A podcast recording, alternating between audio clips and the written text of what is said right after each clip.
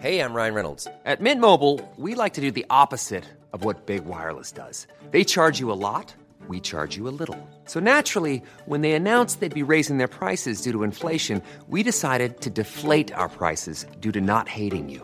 That's right. We're cutting the price of Mint Unlimited from $30 a month to just $15 a month. Give it a try at mintmobile.com slash switch. $45 upfront for three months plus taxes and fees. Promo rate for new customers for limited time. Unlimited more than 40 gigabytes per month. Slows. Full terms at mintmobile.com. Langosta literaria.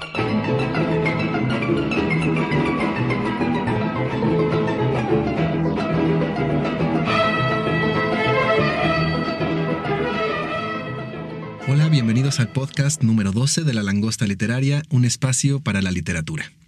Soy Juan Carlos Ortega, editor de Debate y Grijalbo Actualidad, y hoy está conmigo David Velázquez, editor también en Penguin Random House. Bienvenido, David.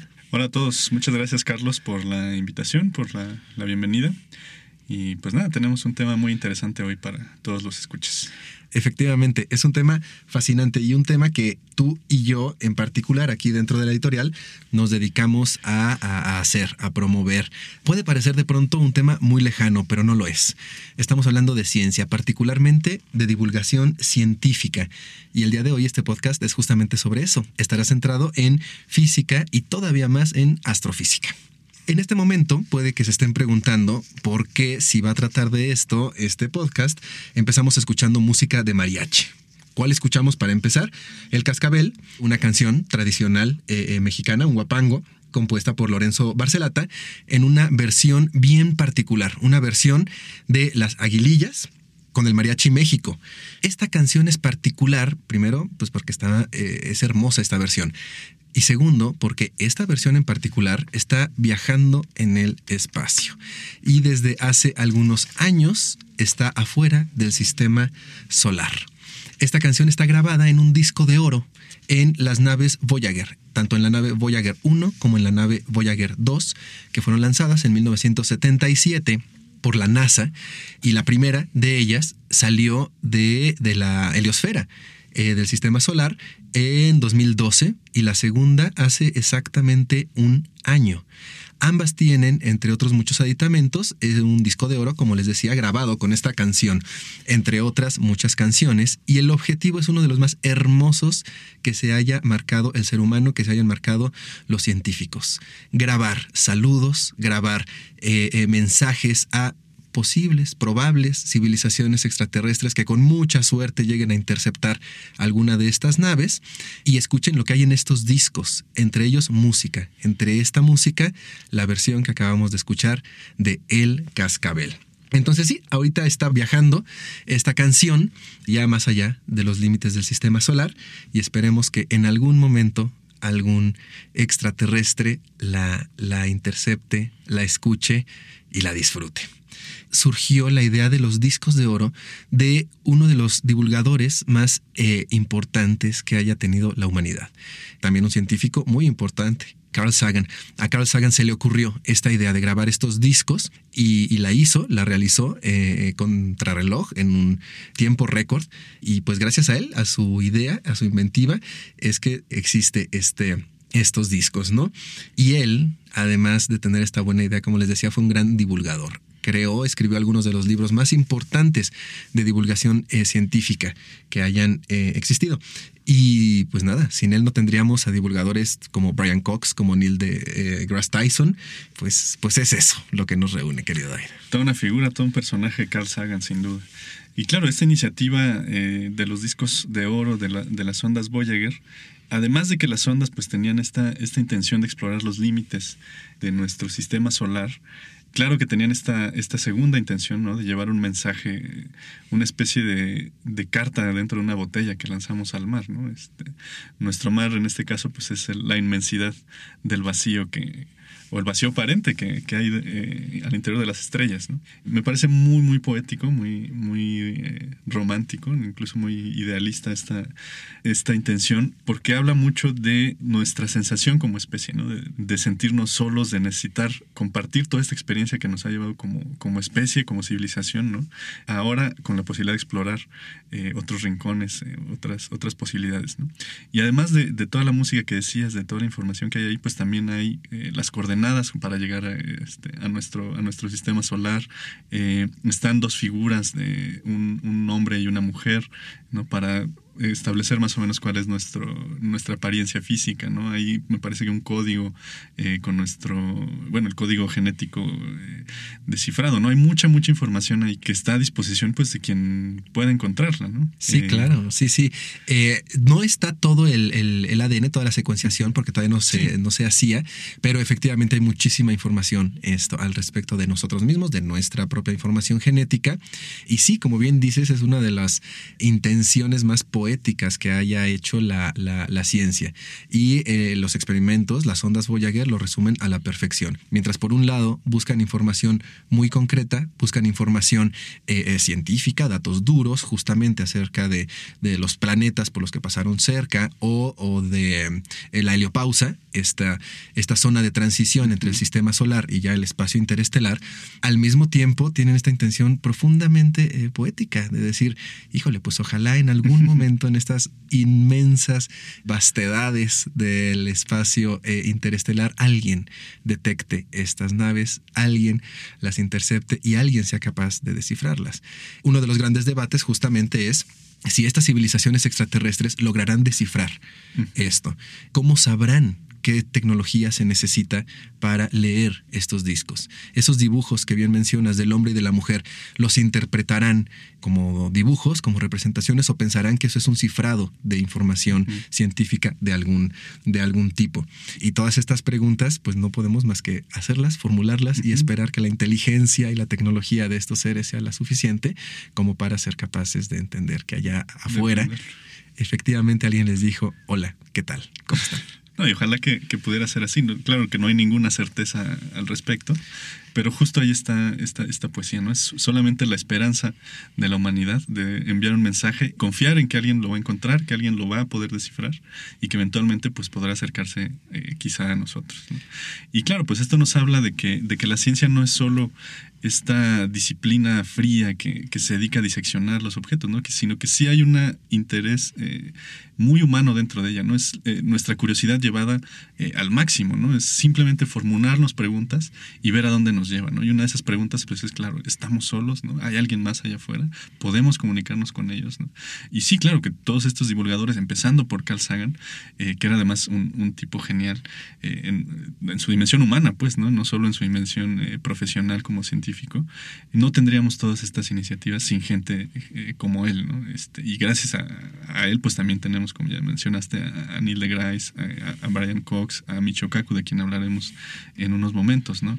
Gente que además de estar tratando de descifrar las preguntas y, y los problemas más límites de la ciencia, pues también están tratando de enseñarnos que es algo que nos compete a todos como, como especie, como humanidad. ¿no? Este, el avance que podamos tener hacia el futuro, eh, pues en gran medida está eh, mediado por los avances que, se, que demos en la ciencia hoy en día.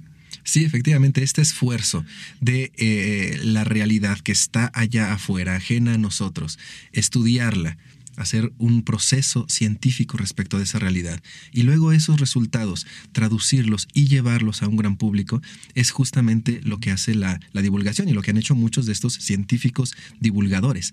Eh, entonces, este unido de puntos se me hace bien valioso y central en la idea de divulgación científica, cómo vamos llevando el conocimiento. Y estos puntos existen eh, en un montón de ámbitos y en un montón de, de, de perspectivas.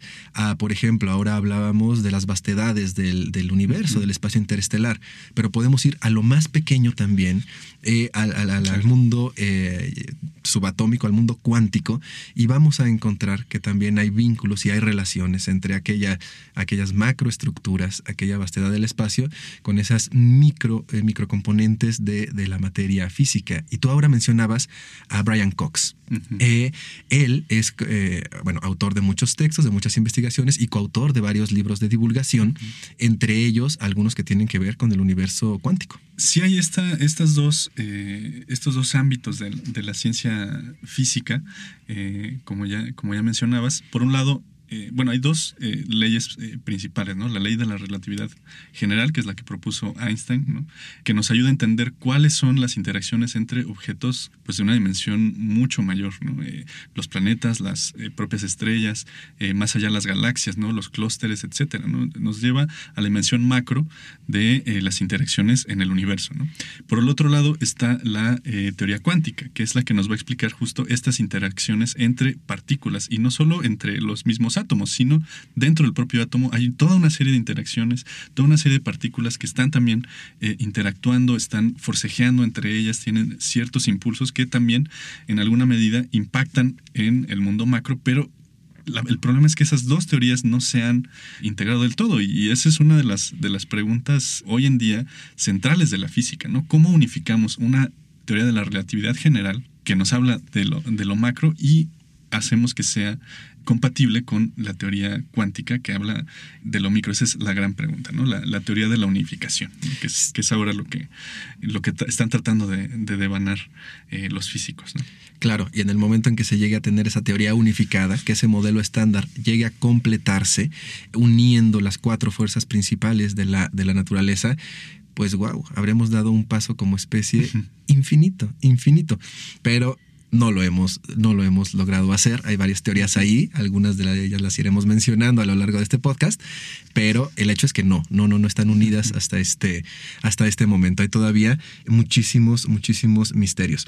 Con respecto precisamente a la teoría cuántica, hay eh, este libro de eh, Brian Cox, a quien ya mencionaste, que escribe en conjunto con Jeff Forshaw. El libro se llama El universo cuántico. Y es un libro que precisamente nos va a ayudar a entender cuáles son las interacciones de, eh, de, este universo. ¿no? Probablemente los escuchas hayan visto esta película de Avengers. ¿no? Una de las tramas centrales de, de, de esas películas finales tenía que ver con el universo cuántico. Claro que no es científicamente fiable al 100%, pero nos ayuda un poco a entender la dimensión de lo que estamos hablando, es decir, las partículas más pequeñas. ¿Cuál es la mínima interacción que podemos entender en el universo? Y eso es precisamente lo que tratan de explicar aquí Brian Cox y Jeff Forshaw. Ellos parten de una pregunta, al parecer muy inocente, que es ¿Por qué si sabemos que según el modelo de Rutherford del átomo, ¿no? que sabemos que es el núcleo y luego tiene una serie de electrones que, orbitan alrededor de él, según ese modelo, el 99.99% del átomo es vacío. Solo ese 0.01% es realmente materia y energía. Todo lo demás es vacío. Es como pensar en, en una especie de, de esponja. ¿no? o un globo. Podemos ver el globo y podemos sentirlo, pero realmente no tiene esa materialidad que aparenta. ¿no? Es un objeto tridimensional, pero que está compuesto mayormente por, por vacío. Y la materia es lo mismo. La pregunta de la que parten Brian, Cox y Jeff Forshaw es, si la materia es vacío, ¿por qué no nos caemos eh, de la silla? ¿Por qué no atravesamos eh, el suelo? ¿Y por qué no podemos ver a través de las cosas? Porque al abrazar a alguien, por ejemplo. ¿Por qué abrazar a alguien, exacto, no nos funde eh, eh, en un mismo ser, ¿no? Etcétera. Ellos van a tratar de responder a esto con precisamente las interacciones cuánticas. Y una de ellas es una fuerza que a pesar de que, este, de que este espacio está vacío, realmente lo que está dentro de él son realmente fuerzas que se están oponiendo. ¿no? El, electrón no puede llegar al núcleo porque hay una fuerza ahí eh, enorme que lo está manteniendo fuera, pero no lo está expulsando, sino lo mantiene en una órbita suficientemente cercana como para que no se disperse, pero suficientemente lejana para que no interactúe con el núcleo y entonces sí rompa todo eh, el balance. Eh. Claro, claro, este atómico realmente, subatómico. Sí. y esa es justo una de las cuatro fuerzas fundamentales de la, de la naturaleza, que ahorita las saludía, pero no las mencionaba. Estamos hablando de la gravedad, de la fuerza nuclear débil, de la fuerza nuclear fuerte y del electromagnetismo. Estas cuatro fuerzas es las que nos toca eh, eh, eh, modelar, sistematizar y unir para lograr tener un modelo unificado de, de, teorías y que todo sea una sola, a final de cuentas. Y sí, sí, sí, este libro de Brian Cox que es eh, profundamente disfrutable y al mismo tiempo abre las puertas a tantos asombros, ¿no? Como por qué pasa a escala micro cosas que luego se replican en el mundo macro o de plano pierden sentido en el mundo macro, ¿no? Claro, esto se puede llevar a, muchos, muchos aspectos. Eh, uno de ellos, por ejemplo, hoy en día, porque muchas veces eh, estas teorías son a veces difíciles de, de, asimilar, ¿no? Eh, pensamos en, lo micro o en lo macro como cosas que están realmente fuera de nuestro entendimiento e incluso de nuestra vida. ¿no? a veces no entendemos cuál es la importancia de, estudiar uno u otro fenómeno. En este caso, por ejemplo, la, física cuántica sí tiene aplicaciones incluso cotidianas. ¿no? Hace unas semanas salió la noticia de las primeras computadoras cuánticas que, que estaba probando Google ¿no? y que prueban ser miles de veces más rápidas que las computadoras que tenemos hoy en día. ¿no?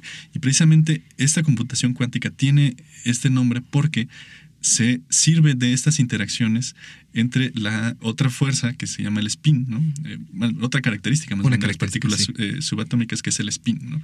Eh, que es una especie de giro, ¿no? Hay partículas que giran hacia arriba, hay partículas que giran hacia abajo, hay partículas que giran a la derecha, hay partículas que giran a la izquierda, ¿no?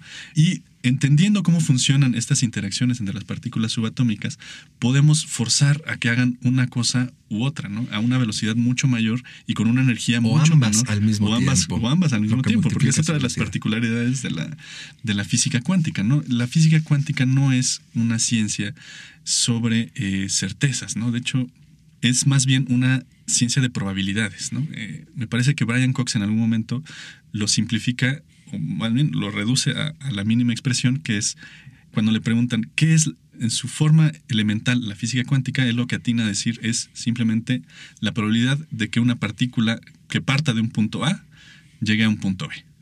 Porque además puede ser que tome eh, la vía común, que es la vía recta, ¿no? De, de, A a B, pero esa es solo una de las millones de posibilidades que hay, ¿no? Porque incluso podría recorrer todo el universo entero y luego llegar a B. Entonces, esa probabilidad, ¿cómo sabemos qué tan probable es que esté de A o que esté en B o que esté en cualquier otro punto del universo? Es lo que estudia la física cuántica. De ahí puedes derivar todo lo demás y escalarlo hasta, hasta niveles ya eh, de locura, ¿no?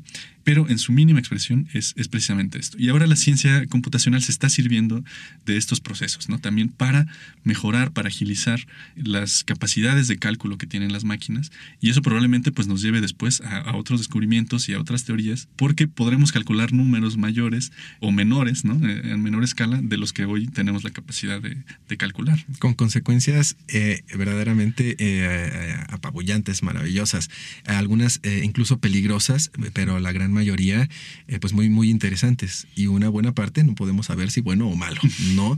Es algo que tiene la ciencia. La ciencia lo estudia, la ciencia lo analiza y las implicaciones pues dependen ahí sí de todos, dependen de factores extracientíficos. En términos de encriptado, por ejemplo, esto va a ser eh, toda una cuestión porque el encriptado actual de tarjetas de crédito, de compras por internet, piensen, se basa en, en la dificultad que tienen las computadoras, por ejemplo, para descifrar algún número.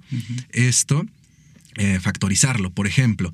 Y con computadoras cuánticas se puede hacer bastante, bastante rápido. Sí, en segundos podrías eh, resolver una, contraseña, tomar un número de, una tarjeta de banco, etcétera. O sea, sí, hablamos mucho de, la ciencia, de por qué es importante, pero claro, eh, la ciencia es solo conocimiento.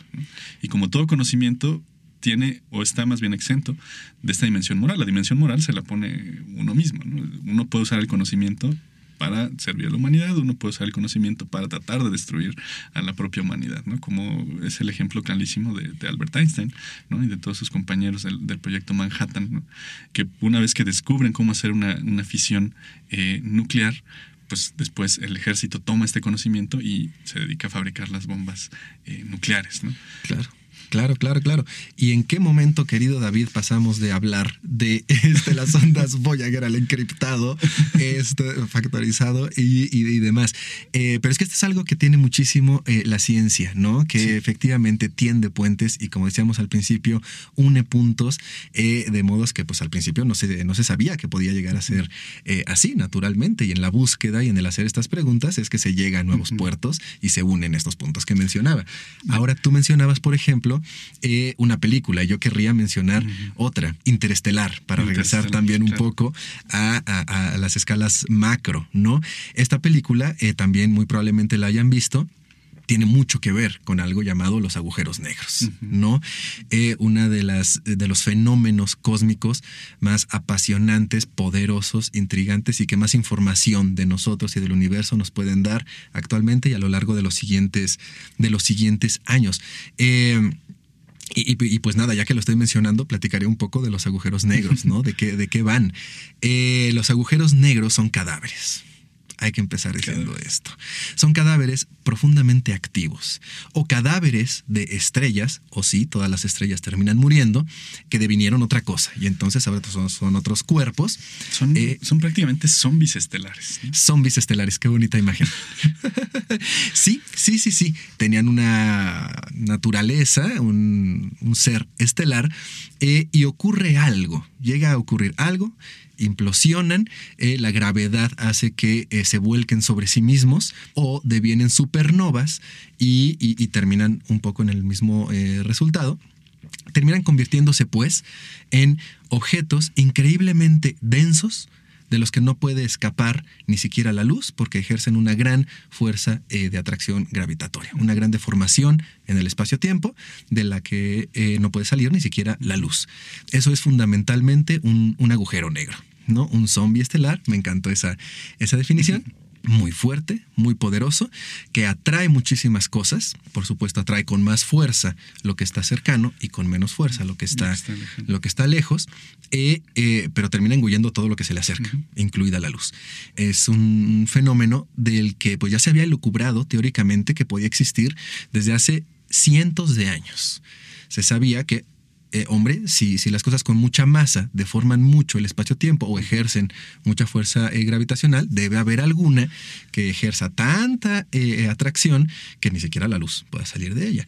Claro. Poco a poco se, va, se va perfeccionando la idea, se va modelando matemáticamente, se le va dando un sentido dentro de teorías más grandes, incluida la teoría de la relatividad. Y, y primero, pues es eso, una posibilidad, y termina comprobándose su, su existencia. Y nada, que en abril pasado termina fotografiándose su por existencia. primera vez. Por primera vez. Y esto fue maravilloso. Muy probablemente recuerden esta noticia. Abril pasado, como les decía, se da a conocer esta imagen maravillosa, que es eso, un agujero negro rodeado por una corona eh, naranja rojiza. Esto que es el horizonte de eventos, ahorita explicaremos qué es eso, eh, el disco de, acreción y que es un hoyo negro además inmenso, que está a 55 años luz de, de nosotros, es decir, la luz o la ausencia de, en este caso, ha tardado 55 años luz en llegar hacia hasta acá. Este eh, agujero negro, mega agujero negro, es inmenso, tiene una masa de 6.500 millones de veces la del Sol eh, y está al centro de una, de una galaxia, ¿no? Eh, más o menos cercana, como les decía. Y lo que vemos en la imagen es un poco los fenómenos que rodean a este agujero negro. Sí, eh, la, la- la luz que está cayendo dentro de su radio de influencia y todos los otros pues fenómenos que, que implican tragar, tragar y tragar cuanta cosa se le, se le acerca, ¿no? Y habíamos mencionado algo llamado horizonte de sucesos y bueno, creo que ya es hora de explicarlo. El horizonte de sucesos es, es el es el límite del agujero negro a partir del cual ya no puede salir la luz. ¿no? Si pasa cerca un rayo, pero fuera del horizonte de sucesos, todavía puede escapar. Pero si ya cae, Aunque sí puede ser desviado de su y trayectoria. lo es, de hecho, lo es efectivamente, pero si ya cae, pues ya cae. Ya, ya no tendrá, tendrá modo de que ocurra otra cosa. Y esto es fundamentalmente de lo que se trata un agujero negro. Un fenómeno que es particularmente importante además porque se lucubra que la inmensa mayoría de eh, galaxias tienen dentro de ellas un agujero negro. Fundamental para mantenerlas. Incluso la Vía Láctea. Incluso la Vía Láctea, claro. De hecho, el agujero de la Vía, eh, el agujero negro del centro de la Vía Láctea no es que haya sido fotografiado, como hemos dicho hasta ahora, solo hay una fotografía, de un agujero Sí, y negro. Fotografía entre comillas, ¿no? Porque es más bien una, una Claro, una de imagen. algoritmos Exacto, eh, exacto. Es un- computacionales, ¿no? se exactamente, se logra reconstruir una imagen mediante información tomada por muchísimos eh, radiotelescopios de la Tierra, incluido eh, uno en México, del INAOE, en Puebla. Pero sí, tienes toda la razón. Fotografía técnicamente no lo es.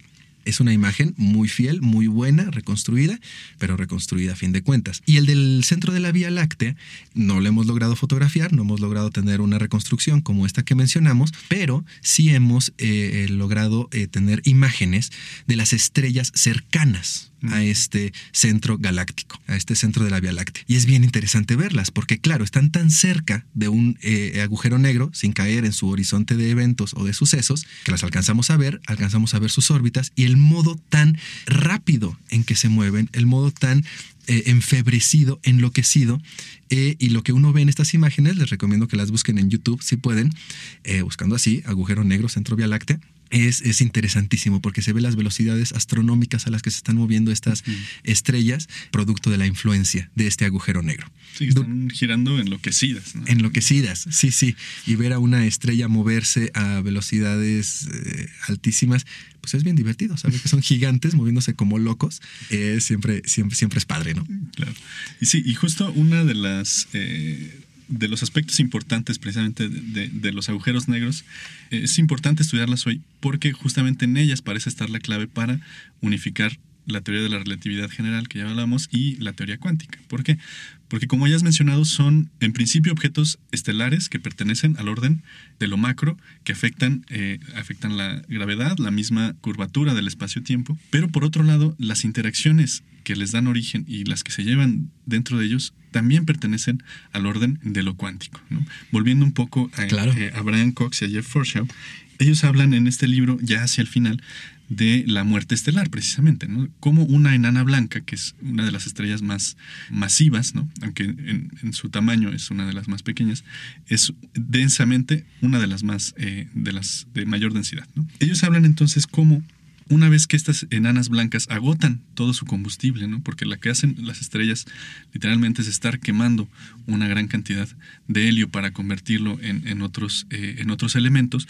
Una vez que ya una enana blanca ya no es capaz de generar, bueno, de quemar más helio para generar otros elementos, eh, llega a un periodo de estasis. Pero esa estasis no va a ser permanente. Brian Cox y Jeff Forshaw lo que logran es calcular cuál es la masa mínima que necesita una, una estrella de este tipo para que llegue a colapsar una vez que detiene su actividad. ¿no? Y eso tiene que ver con las interacciones que se dan dentro de, de los núcleos, ¿no? de, de todos estos elementos. Entonces ellos llegan a la conclusión, que es una ecuación que se llama el límite de, de Chandrasekhar, que una enana blanca de este tipo necesita o tiene la capacidad de eh, resistir hasta el tamaño de 1.4 veces la masa del Sol. Una vez que se superan este 1.4 veces la masa, la estrella tiende a colapsar, ¿no? Hasta 1.4 puede mantenerse sin ningún problema, ¿no? Pero si supera esta, eh, esta masa, lo que va a hacer es empezar su propia gravedad a juntar todos los, eh, todos los elementos en un mismo punto que eh, se llama la singularidad. ¿no? Efectivamente, ya- la degeneración bueno, electrónica ya no permitirá que se contrarreste la gravedad. Y entonces eso produce, claro, claro, claro, que, que, que, que la gravedad lo venza. Sí, exacto. ¿no? Y entonces, entonces cuando hay dos posibilidades, ¿no? O se convierte en, eh, en una estrella de neutrones, ¿no? Que es un, eh, un objeto sumamente denso, pero sin todas estas eh, interacciones que tienen los hoyos negros, o eh, por otro lado, en, en este hoyo negro, ¿no? Que sí es un objeto ultra, ultra denso, es el objeto más denso que conocemos eh, en el universo y que ya su gravedad se va a llevar a, a límites, eh, no sé, de este, Sí, cósmicos, sí, sí, ¿no? Eh, ya que rayan en lo extraordinario. Entonces sí, justo estos objetos tienen en, en su función o en su proceder, pues las claves para descubrir realmente cuál es la, la clave para unir tanto la teoría cuántica como eh, la, la relatividad general. Sí, por supuesto, este es uno de los de las vías. Y hay otra que eh, eh, analizaron Roger Penrose eh, y Stephen Hawking, otros Ujú. autores de la de la casa, por cierto, con muchísimo orgullo.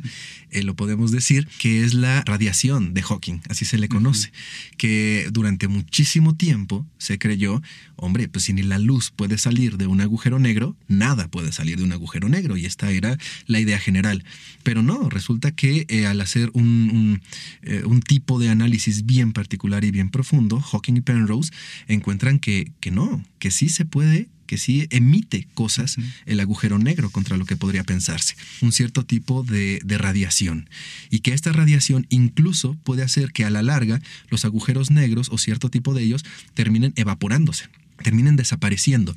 Esto es de una importancia central y como bien dices, esta es una de las claves que pueden unir el, el, mundo estudiado por la teoría de la relatividad general con el de la mecánica cuántica.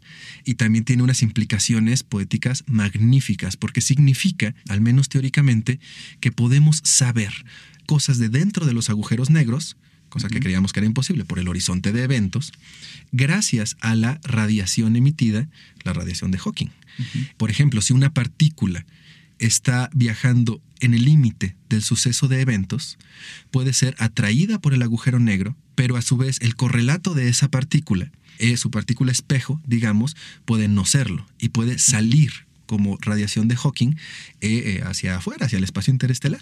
Eh, si nosotros llegamos a estudiar esa partícula espejo, esa partícula espejo está manteniendo información de lo que en este preciso momento está ocurriéndole a su otra partícula, su partícula eh, hermana, uh -huh. ¿no? Esto se llama eh, correlación entanglement en inglés uh -huh. cuántico, ¿no? Lo estudió sí. eh, Dirac, esto con una fórmula muy bonita. Y efectivamente, si dos partículas, cierto tipo de partículas, estuvieron en contacto en algún momento, Uh -huh. Una vez que se separen, por mayor que sea la distancia entre estas partículas, cierta información o ciertas cosas que haga una inmediatamente afectarán a la otra. Afectarán a la otra. Entonces, si esto llega a ocurrir en un agujero negro y estudiamos la partícula hermana, sabremos lo que está pasando, al menos teóricamente, al menos cierta información, este, dentro de un agujero negro. Esto es verdaderamente poético, esto es maravilloso y que el cerebro humano lo pueda determinar y además tengamos libros en los que esto se explique, no solo para el gran experto, no, no, libros de divulgación científica en los que esto se puede entender, es, es asombroso. Sí, claro. Y bueno, ya en, este, eh, en esta teorización de hacia dónde nos puede llevar el futuro, hay eh, este otro libro de Sean Carroll que se llama La partícula eh, al final del universo que nos habla de otra de las pesquisas que se están dando actualmente en la ciencia, ¿no? que es la, la búsqueda del llamado bosón de Higgs. ¿no? Tú ahora has hablado de, de los hoyos negros, de, de, la radiación de Hawking, ¿no? que es esta clave para entender qué está pasando ahí dentro. Y por otra parte, el bosón de Higgs nos va a ayudar a entender qué pasó más bien en, en el origen de, del universo, ¿no? que es otro tipo de suceso que también tuvo grandes, grandes implicaciones. ¿no? Este libro de Sean Carroll nos va a narrar desde que Higgs propone esta, la existencia de esta, de esta partícula, que era precisamente la clave que se necesitaba para explicar la mecánica cuántica y cómo funcionaba, eh, una partícula muy, muy escurridiza, ¿no? porque prácticamente la están buscando desde, desde los años 60, me parece. Entonces, Sean Carroll va a ir recorriendo todo, esta, todo este, este camino, nos va a explicar un poco de, de la generación de, del gran acelerador de hadrones que está, que está en Suiza, ¿no? Eh, un poco eh, la vida de, de, los científicos que están ahí, ahí reunidos, ¿no? Y hasta los primeros experimentos, ¿no? Ya en, eh, recientemente en 2000, bueno, ya ni tan recientemente, en 2012, 2013 más o menos, se encontraron las primeras evidencias ya de, del bosón de Higgs, ¿no? Mal llamada eh, partícula de Dios, porque este es un, más bien un, un invento sí, claro. amarillista y sensacionalista de, de, la prensa, ¿no? Porque parece que sí es la partícula clave, ¿no? La pieza que nos está faltando para hacer encajar estas dos teorías. Una de las piezas clave, por supuesto. Eh, bueno, a eso es a lo que iba, porque realmente parece que encontraron el bosón de Higgs, pero lo que no están seguros es de si encontraron el bosón, bosón de Higgs, o una de las variaciones posibles. Efectivamente, una partícula equiparable que funciona como Higgs, pero no sabemos si sea Higgs. Exacto. Esto, sí, por supuesto, y esta es una de las dudas que abrió. Bueno, eh, y, y, si no fuera, eh, nos faltan cuáles partículas por encontrar. Y si nos faltara toda una familia de quarks, toda una familia de gluones, toda una familia de por hallar, no estoy diciendo este, por supuesto, sin sentidos, pero es una posibilidad que todavía nos falte entender uh -huh. no solo una cosita por aquí y una cosita por allá, sino verdaderas áreas enteras, verdaderas familias enteras de partículas o de fenómenos. Esto es, esto es muy, muy impresionante. Uh -huh que no sabemos realmente eh, en qué estadio pues, del conocimiento estamos, ¿no? Nos gusta creer que, uy, la ciencia es una cosa muy avanzada, pero muy probablemente sigamos en pañales. ¿No? Seguro la, la, gente de la época de Newton sentía también que, uy, cuántas cosas sabemos ya de la naturaleza. Y mira, ¿no? Este, cuánto, cuánto hemos avanzado. Sí, lo más probable es que estemos en, pañales, que siempre lo vayamos a estar y que siempre haya una gran cantidad de conocimiento que no vaya a ser realmente eh, accesible, ¿no? Este por nuestro tipo de cerebro, por nuestra eh, el tiempo que vayamos a pasar sobre este planeta y sobre y por tantos factores. Sí, claro. Y sí parece que estamos cerca de, revelar algunos de los secretos eh, del universo, pero ese relativamente cerca eh, es, es, en realidad muy, muy engañoso. ¿no? parece que la, la realidad o el, o el, universo como lo conocemos podría reducirse a una lista de 10 o 15 fórmulas en, en una página, ¿no? Pero realmente poder sintetizar todo el conocimiento que tenemos y que podemos llegar a tener en esas 10 o 15 fórmulas es el trabajo de la ciencia que se está haciendo, que se está haciendo hoy. Y todo lo demás es especulación y todo lo demás eh, son solo anhelos y, deseos que tenemos de, llegar a entender realmente eh, el universo, ¿no? Eh, como dices, no sabemos qué tan cerca estamos o qué tan lejos estamos. Efectivamente. Y lo más probable es que estemos mucho más lejos que cerca de lo que creemos. ¿no? Y este anhelo, ¿no? De reducir a la menor cantidad de fórmulas eh, eh, posibles nuestro conocimiento del mundo es muy humano, pero claramente el universo no tiene la menor obligación de ceñirse a este anhelo. lo que eh, sea o lo que podamos encontrar, nos gustaría que fuera simétrico, nos gustaría que fuera hermoso, que fuera breve, pero pues no, no, no tiene ninguna obligación, ¿no? El mundo de ser como lo es. Y hay un libro, por ejemplo, que justo eh, le da muchas ah, vueltas y mucho y habla mucho sobre esta posibilidad que, es justamente Universo de Gerardo Herrera Corral, un libro maravilloso, Universo, la historia más grande jamás contada de un físico, ingeniero físico mexicano maravilloso. Tú ahorita mencionabas eh, el CERN, que es el mayor laboratorio que haya construido la humanidad y que es una maravilla con el eh, gran acelerador este, de partículas, ¿no? Eh, bueno, Gerardo Herrera Corral eh, trabaja ahí, colaboró en un, colabora en un experimento Alice, uno de los más importantes, y hace este tipo de reflexiones en, en, este libro, Universo, que nos relata pues justamente qué es lo que sabemos actualmente del origen del universo, que por cierto puede tener muchísimo que ver con los agujeros negros. De nuevo pueden ser una clave para, para este conocimiento. Porque los agujeros negros, a final de cuentas, son áreas donde muchas de las eh, eh, leyes que conocemos hasta el momento de la física se rompen o no actúan como, como esperamos en el resto del universo. ¿no? A eso se le llama una singularidad. Y sabemos que el universo, como un todo, provino de una singularidad. No estamos diciendo en ningún caso que sean las singularidades iguales. Lo que estamos diciendo es que fueron momentos raros, momentos en los que sí se rompe, lo que ha parecido bastante estable en todos los otros momentos. Eh, pero hombre, si sabemos que son esos dos los momentos en los que ha habido eh, singularidades, pues tal vez algo tengan que ver, tal vez algo de la gran dinámica de cuándo, cómo, por qué y hasta dónde se rompen las reglas que conocemos. Eh, si entendemos qué, qué es eso y cuál es esa lógica, pues a lo mejor, si estudiamos bien los agujeros negros, podamos saber algo más de nuestro, de nuestro universo, ¿no? Y que sí, que es un conocimiento bien cambiante y que la aparición de nuevos datos pueden eh, transformar rápidamente cosas que creíamos bien establecidas. Poco antes de 1905, que es el, el año en que Einstein eh, hace una publicación de artículos maravillosa, el año milagroso de Einstein se le llama, la idea en la física era, sí, ya solo nos falta hacer dos o tres mediciones y ya habremos completado y resuelto los grandes asuntos de la física. Y viene Einstein y dice, no señores, pero no teníamos la menor idea. Y puede estar ocurriendo algo así ahora mismo. Por ejemplo, estaba ya más o menos bien establecida la idea de que el universo terminaría acelerando, bueno, seguiría acelerándose, ahora mismo se está acelerando la expansión del universo, y esto seguiría acelerándose, acelerándose y acelerándose, hasta que incluso la fuerza que mantiene unidas las partículas subatómicas terminara rompiéndose por esta aceleración y el universo terminara en un big rip, en un gran desgarramiento, ¿no? Pero recientemente acaba de salir un estudio que, que parece que lo que propone es no el universo va a terminar en un Big Crunch.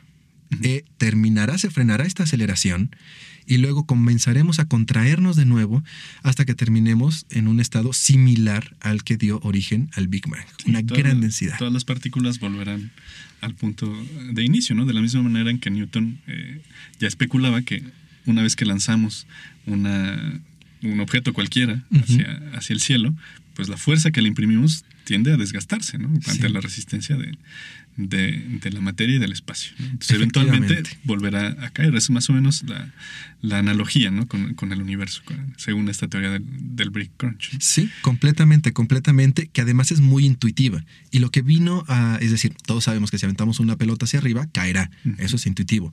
Pero esta idea de lo intuitivo fue destrozada justo por la mecánica cuántica.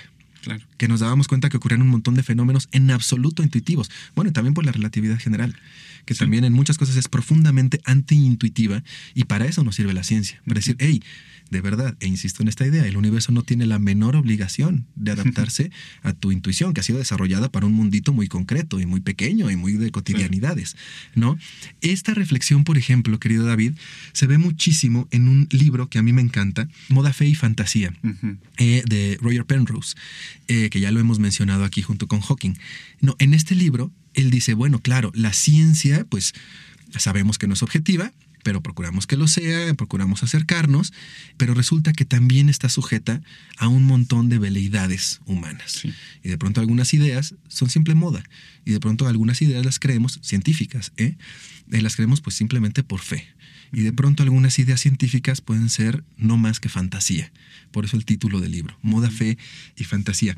Y es muy, muy provocador esta idea, ¿no te parece? Que, de pronto la ciencia sea moda, fe o fantasía. Sí, porque digo, al final somos humanos, ¿no? Eh, por mucho que, estudiemos, por mucho que eh, entendamos, no digo a cabalidad, pero por lo menos los, los fundamentales de, de, algunos fenómenos, eso no nos libra de tener ciertos eh, anhelos, de tener ciertos deseos de que la realidad se ajuste a lo que nosotros pensamos que, es en realidad, ¿no?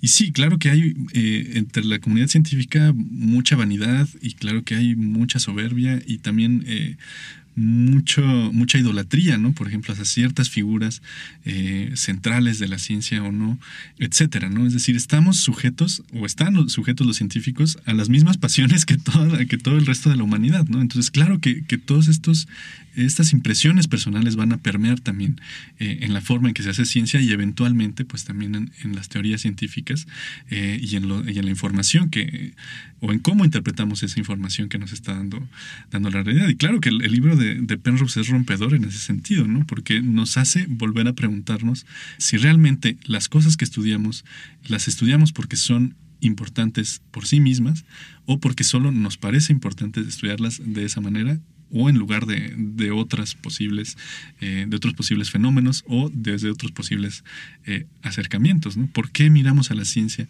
desde una cierta posición en particular y no desde otra? Sí. Entonces, eso es realmente lo que está preguntando Penrose. Sí, es maravilloso. Y ahora mencionas por qué estudiar ciertas cosas y qué cosas se llegan a, estudiar.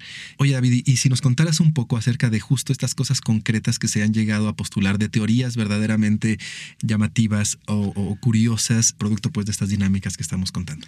Sí, bien, pues aquí habría que mencionar a, otro de los, de los divulgadores que ya hablamos al principio, que es Michio ¿no?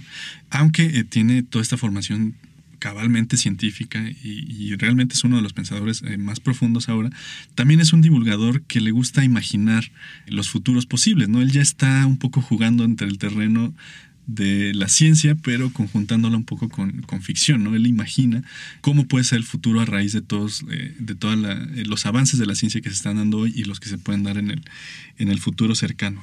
Por ejemplo, Michio Kaku prevé que por lo menos hacia 2100, para lo cual faltan pues ya eh, unos 80 años, ¿no? Ya no es, ya no es tanto, prevé que para ese tiempo nosotros podamos tener ya algo muy parecido a la telepatía, es decir, que con un chip implantado en nuestra mente podamos interactuar con algunos de los objetos que, nos rodean, ¿no? Este, por ejemplo, llegar a tu casa encender las luces, ¿no? Este, si no encuentras las llaves, bueno, pues algo te, te lo podrá indicar, ¿no?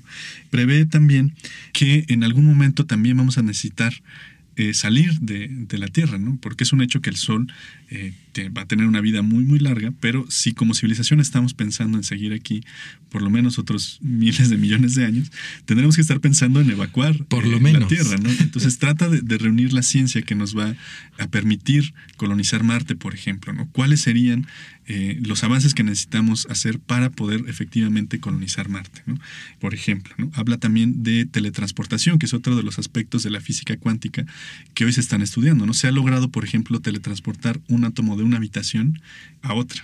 Claro que no se ha podido hacer con objetos mucho más grandes, ¿no? pero es uno de los principios eh, de la física cuántica, que una partícula puede estar en un lugar y al mismo tiempo estar en Y a veces la observación de, un lugar o de otro es lo que va a determinar si está efectivamente ahí o está en otro lado, ¿no? Es un poco este, ahora ya un, mito eh, muy, muy difundido que es el mito del gato de Schrödinger, ¿no? Que, que parece que es una teoría mal entendida, que es decir, el gato está vivo y está muerto dentro de la caja, pero no lo sabemos hasta que lo abrimos. Y de hecho, la física cuántica estipula que puede estar en los dos estados, ¿no? Es la observación la que modifica, ¿no? Si yo abro la caja y el gato está vivo, pues resulta que está vivo. Si abro la caja y está muerto, resulta que está muerto. Pero mientras no abra la caja, el gato está vivo y está muerto al mismo tiempo. En fin, eh, Micho Kaku va a ir eh, teorizando mucho sobre estas cosas, ¿no?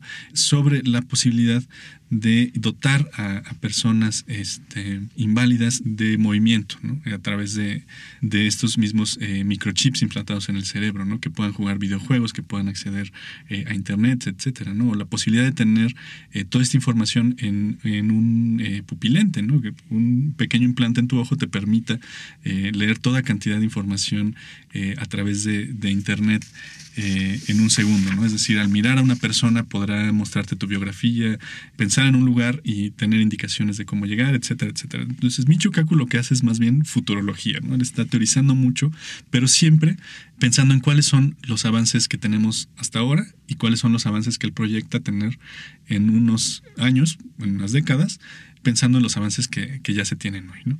Y a este respecto, eh, tenemos algunas teorías que están en este límite entre ciencia y ficción, que parecen muy increíbles, pero que al final eh, son propuestas serias de la ciencia, ¿no? Y que valdría, valdría la pena estudiar. Te voy a proponer algunas de ellas y espero que tú me puedas ayudar a dilucidar si, si son factibles o no, o cuáles si realmente. yo pudiera dilucidar eso, querido David. Bueno, yo, yo apelo a, tu calidad de, de, estudioso de la ciencia. Yo estoy aquí como, como un mero entusiasta, eh, pero tú sí tienes formación científica, tú sí, tú sí has estudiado física, has estudiado matemáticas, y creo que alguna luz podrás arrojarnos eh, a este respecto. Entonces, vamos a, empezar eh, mencionando el principio holográfico. ¿no? Para quien haya visto la película Matrix, ¿no? Este, esto no le va a resultar extraño, pero en principio holográfico lo que nos dice es que el universo no es más que una proyección de este tipo, una proyección casi casi que virtual, ¿no? Como si estuviéramos en una simulación de computadora, ¿no? Así como en las computadoras un bit es la unidad mínima de información que necesitamos para crear desde eh, un video hasta, no sé, el videojuego de moda. Así nuestro universo también tiene unidades matemáticas mínimas que son como estos ladrillos que construyen toda nuestra realidad. ¿Tú qué puedes decirnos al respecto? Primero, y lo más sorprendente es que, como bien decías, es una teoría completamente seria y que hay muchas razones para creer que sí puede ser así. Hay estudios muy serios, muy formales, que demuestran al menos que algunos de los principios de un universo holográfico existen en este universo. Entonces, sí, es posible efectivamente que seamos un holograma. Un holograma muy evolucionado, un holograma eh, ligeramente distinto o bastante distinto a como lo entendemos, pero que tiene estas características que tú dices. Es muy provocador pero es completamente factible eh, desde un principio filosófico y, desde un punto de vista meramente científico, con pruebas y con simulaciones y con eh, experimentos. Puede ser que sea, como bien dices y como bien este, eh, hemos acotaste desde un inicio, son teorías pues que pueden parecer muy, muy raras, pero son serias, ¿no? Esto, entonces, es un tema muy, muy complejo que sí necesitaríamos, creo yo, un podcast entero para hablar solo de, de él y lo que me gustaría invitarlos muchísimo sería que investigaran un poco este, en las fuentes disponibles para meterse en este tema del universo holográfico, que sí, insisto, es probable. Bueno, pues tenemos una pregunta más para considerar hoy en la noche con la almohada. Eh, sí es una pregunta para considerar la, propia realidad, ¿no? Sí, claro. no, no niega ninguna de las experiencias que tenemos. No pero sí remueven lo fundamental, la idea que tenemos de, realidad. ¿no? Porque si esto es una proyección, entonces, ¿qué es lo que podemos considerar tangiblemente? ¿Y de dónde proviene esa proyección? ¿De dónde proviene esa proyección? Ah, tiene una serie de preguntas. Da, para mucho. Y de hecho, eh, ahora que, lo, que lo recuerdo, Michu Kaku es uno de los, de los defensores de la idea de Dios, pero claro que no es la idea de Dios eh, religiosa, de, un Dios compasivo, etcétera, ¿no? sino más bien la idea filosófica del demiurgo, ¿no? de, de alguien que puso las bases para, para esta realidad. Y quizá a través del principio holográfico podamos acceder eh, a, esa, a, esa, verdad. Einstein mismo, por ejemplo, siempre que se le preguntaba acerca de Dios, decía, eh, yo creo en Dios, pero en el Dios de Spinoza. Si no habías leído a Spinoza, pues te quedabas igual, ¿verdad? Pero eh, no, no, el asunto es fundamentalmente hay alguien que puso estas piezas, estos principios básicos, pero no está interesado personalmente ni en ti, ni en lo que te pase, ni, ni hay infierno, ni cielo. No. Esto, entonces sí es una idea más o menos eh, común, ¿no? Entre los eh, científicos que creen que bueno, son muchos, pues, pero no son la mayoría, ni, ni, mucho menos. Este, Querido David, te había preguntado acerca de varias teorías o que nos contaras, pero creo que el tiempo para esta sesión ya nos comió. Eh, puedo proponer, eh, en cambio, ya que no pudimos hablar de ellas, eh, a nuestros escuchas que acudan a La Langosta Literaria. En La Langosta Literaria hay un texto que tú escribiste que se llama Ciencia Ficción, cinco teorías, cuestionar la realidad donde hablas de algunas de estas teorías bien interesantes eh, y, pues nada, si me permites, los referiré a este texto porque ya tenemos que cerrar, tenemos que, que, empezar a cerrar y cerraremos con una, otra de las canciones que están en estos discos de oro de las ondas Voyager. Una canción que a mí en lo particular me encanta, pero es tal vez una de las más tristes que se hayan grabado. Es un blues, es un blues en el que no se canta nada solo se tararea. Es un blues de alguien que tuvo una vida magnífica en el sentido trágico del término. Una vida majestática, una vida verdaderamente para novelar, me refiero. Brian Willie Johnson. Dark was the night, cold was the ground. Muchísimas gracias por habernos escuchado. Este fue el podcast de La Langosta Literaria. Muchísimas gracias David por haber estado aquí. En la producción estuvo Álvaro Ortiz y Jacqueline Tavera. Hasta la próxima. Búscanos en nuestras redes sociales, Twitter, Instagram y Facebook, arroba me gusta leer Mex y en YouTube me gusta leer México.